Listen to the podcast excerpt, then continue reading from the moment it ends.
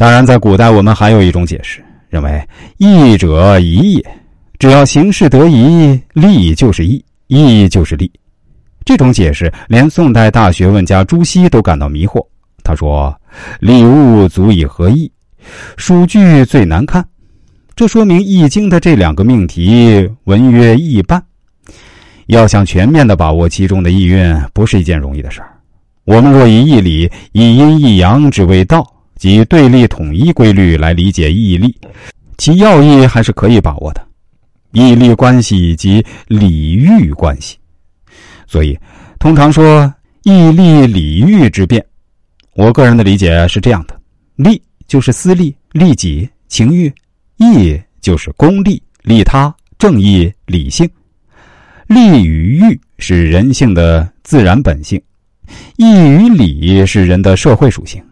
已经承认人性同时包含着自然本性和社会属性两个方面，我们彼此有矛盾的一面，当然也可以把义和利、礼和欲看作是统一的。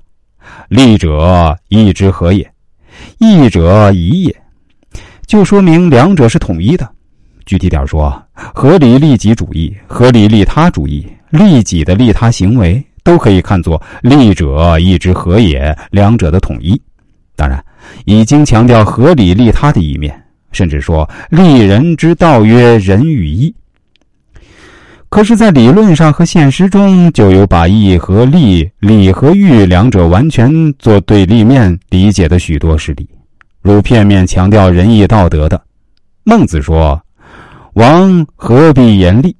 亦有仁义而已也。”理学家说：“存天理，灭人欲。”另一方面，强调利欲的说：“人有七情六欲是完全合理的，人不为己，天诛地灭等等。”《易经》系辞中以简约的语言概括社会上见利忘义的现象：小人不耻不仁，不畏不义，不见利不劝，不威不成，小惩而大戒，此小人之福也。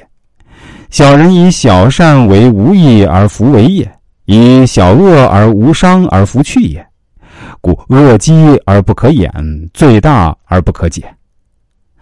这些唯利是图的小人。如果不看见利益，就不会劝勉行善。他们对利益的追求，往往违反了社会共同的行为准则。